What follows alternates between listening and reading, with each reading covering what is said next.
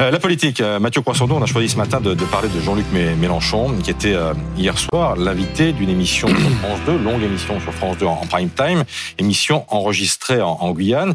Et il a dit notamment qu'il était remplaçable. Oui, alors c'était une émission enregistrée dans la commune de Roura, près de l'embouchure du fleuve Mayuri. Je vous cache pas que quand j'ai vu les images, je me suis dit, regardez, waouh, qu'est-ce que c'est que ce truc quand même Un cadre magnifique, mais l'ambiance crépusculaire pour ce grand entretien avec le patriarche de la France insoumise. Alors, la table de France Télévisions est restée dans les stocks. Oui. Alors, ce qu'il faut y voir un symbole? Pas sûr, parce que c'est peut-être même une habitude pour cette émission quand on se souvient euh, du décor aussi sombre qu'un funérarium choisi pour la même émission avec Emmanuel Macron. Vous vous souvenez, tout était noir. Mais de crépuscule, il était pourtant question, puisque lorsqu'il a été interrogé sur son avenir politique, ben voilà ce qu'a répondu Jean-Luc Mélenchon. Je ne suis pas candidat à ma succession. Est-ce que qu'est-ce qu'il faut que je dise C'est dit, c'est clair. Ben oui, je vais vous dire, je veux terminer mon travail intellectuel. En juin ou juillet prochain, je ferai paraître le livre La Révolution citoyenne. Je veux réussir l'installation de la fondation. Et à ce moment-là, ma foi, je pourrais me dire euh, bon bah j'ai fait le travail. C'est le début d'un retrait? Bon, il va pas se retirer de la vie euh, politique sur une île comme son vieux camarade Lionel Jospin sur l'île de Ré, non.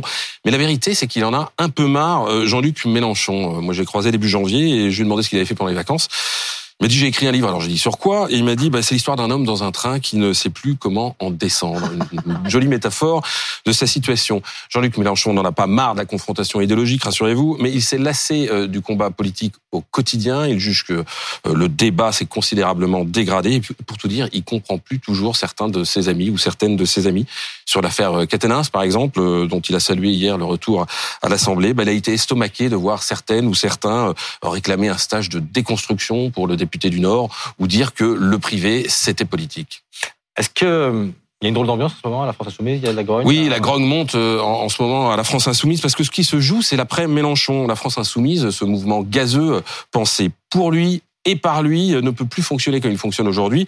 Euh, si Jean-Luc Mélenchon prend du champ, avant c'était lui qui décidait de tout, euh, il disait ça marche comme ça et tout le monde suivait. Aujourd'hui, s'il y en a un qui l'ouvre en disant et si on faisait comme ça, ben, tout le monde lui dit ben, pour qui tu te prends?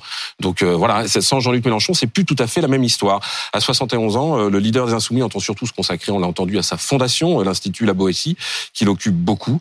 Mais attention qu'on ne l'enterre pas trop vite pour autant, hein, parce que la politique c'est quand même plus fort que lui, on le sait, et parce que Jean-Luc Mélenchon sait que c'est la situation mmh. politique mmh. qui fait le candidat et non l'inverse. Donc en 2027, si ses amis ont besoin de lui, il se fera peut-être prier, mais il dira pas non.